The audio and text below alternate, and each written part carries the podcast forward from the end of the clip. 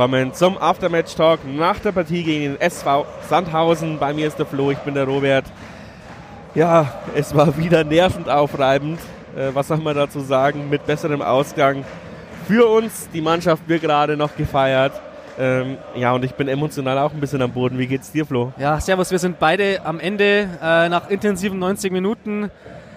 Es war, ich habe es vorhin schon gesagt, im Turmfunk streckenweise schon schwer anzusehen, was wir äh, von beiden Teams angeboten bekommen haben. Gerade in der ersten Halbzeit hat der Jan irgendwann sofort abgeschaltet, nach guten fünf Minuten und dann hat uns Sandhausen reingedrängt. Hätte alles nicht sein müssen. Ich finde, äh, nach 90 Minuten ist es ein verdienter Sieg gegen ein schwaches Sandhausen. Aber das ist ja eben auch dann die Kehrseite der Medaille. Wir haben uns den Sieg auch nur hart erarbeiten können und nicht äh, glanzvoll rausgespielt. Das ist halt wohl sozusagen äh, die Kehrseite und äh, es gibt Mut, aber auch nur das Ergebnis und äh, die spielerische Leistung ist ein bisschen noch ausbaufähig, würde ich jetzt mal sagen. Du meinst, mit der Leistung steigt man nicht auf? Nein, natürlich nicht, aber das will doch keiner. Aufsteigen. Ja, also was mir jetzt, was auffällig ist, finde ich, die Spiele, die wir zuletzt gewonnen haben, also auch Kaiserslautern heute, ähm, viel weiter geht mein Spatzen hier nicht zurück. Ähm, sind wir immer gut ins Spiel gekommen, haben die Gegner irgendwie überrascht mit irgendeiner taktischen Aufstellung oder mit äh, überrumpelt. Heute auch ähm, gleich nach eineinhalb Minuten, glaube ich, war es das 1 zu 0. Sehr kurioses Tor, aber nicht unverdient. War eine scharfe Flanke. Zirov schafft es halt nicht, den Ball vernünftig zu klären, spielt ihn dann mit dem Hinterkopf äh, und leitet den unhaltbar in den Winkel. Und ja, da muss er auch mal Glück haben. Und äh, dann waren wir fünf, sechs Minuten auch noch echt gut. Es gab zwar keinen Torschuss, glaube ich, aber zwei, drei Situationen, wo du eigentlich so spielen musst, wenn der letzte Pass klappt, dass du dann allein vom Torhüter stehst. Also wir haben sie sechs, sieben Minuten hinten reingedrückt und dann habe ich im Turmfunk gesagt, haben sie uns so ein bisschen auf ihr Niveau runtergezogen. Ich weiß nicht, ob das die richtige Beschreibung ist. Das stimmt, stimmt schon in gewisser Weise, aber ich verstehe halt absolut nicht, warum wir uns da ähm, so haben beeindrucken lassen auf einmal von, von diesem Team, das wirklich heute nicht gut aufgetreten ist, Sandhausen. Ähm, so wenig Selbstbewusstsein gezeigt, dass, dass wir da komplett die Linie verloren haben, das verstehe ich nicht. Daran müssen wir eigentlich auch arbeiten in der nächsten Zeit. Ähm, weil dieses Geschenk, ähm, das wir da bekommen haben, und es war ja auch mehr ein Geschenk, den hätten wir selber nicht so gut gemacht, glaube ich, den Kopfball. Das müssen wir doch einfach annehmen und dann Sandhausen halt einfach äh, ja, dominieren die nächsten, die nächsten äh, Minuten in der Halbzeit und dann auf einmal verliert man dann nach 10, 15 Minuten die Linie und baut Sandhausen unnötig auf, dann kriegen wir sofort das Gegentor. Das äh, muss man sagen, extrem schlecht verteidigt war. Da dürften sich Sandhausen drei, vier Mal unbedrängt vom eigenen 16 in den Ball zu spielen. Dann kommt der Querpass in die Mitte. Bei Esswein steht auch keiner und der macht es dann mit dem Außenriss ganz elegant. Da sahen alle Beteiligten nicht gut aus und äh, das geht einfach viel zu einfach. Und wenn wir heute einen anderen Gegner gehabt hätten in der ersten Halbzeit, dann hätten uns die zwei oder drei eingeschenkt. So ist es leider. So finde ich es auch zum ersten Halbzeitfazit, was ich dann gut fand. Ähm, ja, ich meine, wir kritisieren ja öfters mal auch ein bisschen das Ingame-Coaching und es wird ja auch über die späte Wechsel von verschiedenen Seiten ähm, kritisiert. Aber heute hat äh, das Trainerteam genau die gewechselt, die ich auch gewechselt hätte, sogar relativ früh, teilweise 60. Minute. Äh, Lasse Günther leider ein bisschen völlig von der Rolle gewesen. Man hat gemerkt, zumindest defensiv. Ja, äh, offensive Ansätze waren gut. Defensiv war, war da mir ein Unsicherheitsherd. Ähm, deswegen habe ich den Wechsel verstanden. Tut mir zwar leid, weil ich natürlich weiß, wenn ein Lasse Günther explodiert, dann wäre wär der sehr, sehr wichtig für uns. Aber heute hätte ich ihn auch runtergenommen. Gimber war ein bisschen verunsichert, glaube ich, nach seiner Verletzung. Ich glaube, der hat, also der hat sich bei einer Grätsche auch verletzt und man hat so richtig gemerkt, dass er auch so ein bisschen damit hadert und konzentriert ist. Den haben wir dann auch relativ früh gewechselt und ich fand, das hat unser Spiel auch so ein bisschen belebt dann.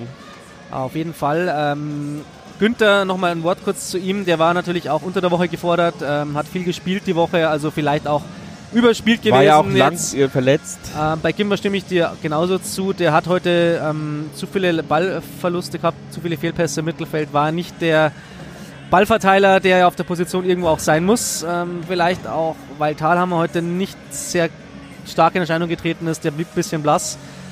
Äh, wer mir heute auch nicht gefallen hat, der dann auch relativ früh rausgekommen ist, war dann Fiesinger. Der war, glaube ich, beim zweiten Doppelwechsel draußen. Der hat heute auch wenig äh, Gelegenheit gehabt, sich zu präsentieren. Ähm, hat nicht so die Geschwindigkeit äh, gehabt über rechts und hat auch wenig Bälle kontrollieren können. Also ja, stimme ich dir zu, wir haben die richtigen Impulse zur richtigen Zeit gesetzt, aber unter anderem auch vielleicht, weil Mersat gemerkt hat, dass Sandhausen heute irgendwo ab der 50, 55. Minute platt war. Ich habe den Eindruck gehabt, da ging gar nichts mehr. Und wir haben das dann schon ausgenutzt. Wir sind dann ab der 55., 60. Minute stark aufgekommen, haben dann äh, ein Übergewicht gehabt. Ich habe äh, stellenweise mal gesagt, wir haben Powerplay gespielt, mal um den 16er rundum, haben sie eingeschnürt und dann letztendlich ist er dann auch das erlösende Tor gefallen, auf das wir dann wirklich 20 Minuten ungefähr hingespielt haben. Wir hätten es schon viel früher schießen können, fällt mir ein. Ich glaube, war erste Halbzeit Kaliskana mit dem Kopfball frei vom, äh, vom Ersatztorhüter Rehnen und ja, köpfte ihn irgendwie vier Meter vorbei. Das, äh, so einen hat er schon mal. Ich weiß gar nicht wo, Nürnberg oder sowas. Ähm, Kopfball ist echt nicht seine Stärke anscheinend. Das war äh, so ein äh, Zielkonflikt. Äh, ich glaube, eine Hirnhälfte dachte, er will aufs Tor köpfen und eine Hirnhälfte dachte, sie will vielleicht nochmal ablegen und mhm. herausgekommen ist halt so ein Halbschuss, Kopfball.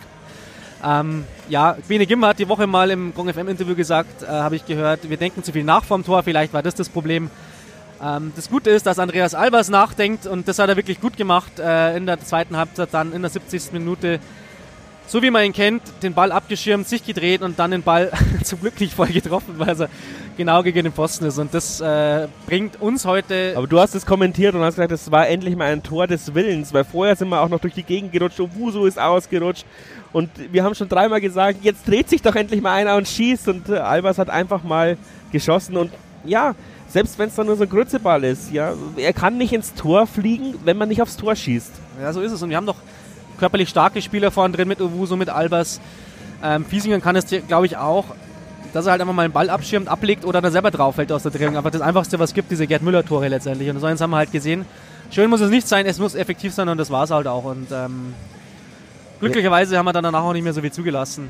Auch wenn es nochmal eng geworden ist. Wir haben, zwar, wir haben zwar immer wieder Sandhausen den Ball überlassen und dann quasi bis zu unserer eigenen 16er Kante gewähren lassen, um dann erst einzugreifen, quasi teilweise mit einer äh, Fünferkette, die, die, die sich da formiert hat. Aber ist gut gegangen für mich, für meinen Geschmack. Ich hätte noch mehr aufs 3 zu 1 gespielt. Wir hatten auch noch die Chance. Äh, Owusu läuft quasi frei aufs Tor zu, ähm, bekommt dann den Schwächeanfall und schießt ihn Renen direkt in die Hände aber wir hatten dann auch noch eine gute Freistoßsituation, ähm, wo ich sag, hau ihn rein und versuche ein Tor zu schießen und versuche das 3-1 zu machen, Sack zuzumachen. Da gehen wir, ich weiß nicht, es war die 81. Minute, da gehen wir schon an die Eckfahne. Und ich meine, das ist schon knackig zu versuchen, 10 Minuten zu überbrücken, indem man sich an die Eckfahne stellt. Weil diese 30 Sekunden, da kommt, das, die machen das Kraut nicht fett das zeigt auch, wie verunsichert wir waren, wie dringend wir den Sieg jetzt auch nötig hatten, weil wir haben uns da echt überhaupt nichts mehr getraut. Gelegenheit wäre genug gewesen, weil Sandhausen hat oft so viel Platz über die Außen gelassen, auch schon in der ersten Halbzeit. Conny Faber mehrmals Muttersehen allein. Hätte man noch einfach mal den Diagonalball gespielt und mir ist das mitten in der zweiten Halbzeit so ab dem 2 zu 1 einfach viel zu wenig ausgespielt worden, dass man halt einfach schnelle Jungs auf Außen schickt, die halt die schon eh schon müde äh, gewesenen Sandhausen nochmal triezt und, und reizt und läuft. Und dann, dann einfach, Faber hat es ja vorgemacht. Er war, die besten Aktionen waren eigentlich oft Faber-Aktionen. Bis zur Grundlinie durchgehen, einfach mal versuchen, sich ein Herz zu nehmen und zwei, drei Leute zu überspielen, zu überlaufen. Immer gefährlich gewesen. Und das haben wir zu wenig gemacht für meinen Geschmack noch. Also nur, nur mehr Mut brauchen wir auch gegen Rostock, glaube ich, nächste Woche. Ja, jetzt, also wenn wir gegen Rostock nicht befreit aufspielen können, dann weiß ich auch nicht. Ähm, wir haben 18 Punkte. Wenn du gegen Rostock gewinnst, hast 21 Punkte, bist über deinem Soll für, für, die, äh, für die erste Hinrunde.